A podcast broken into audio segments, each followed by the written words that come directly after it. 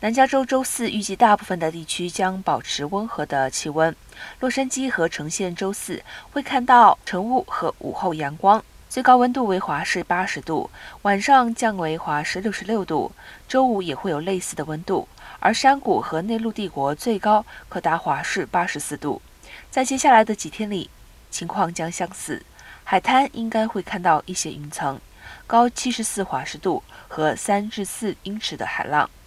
在山区里，气温将达到六十七华氏度，夜间将降到三十七华氏度。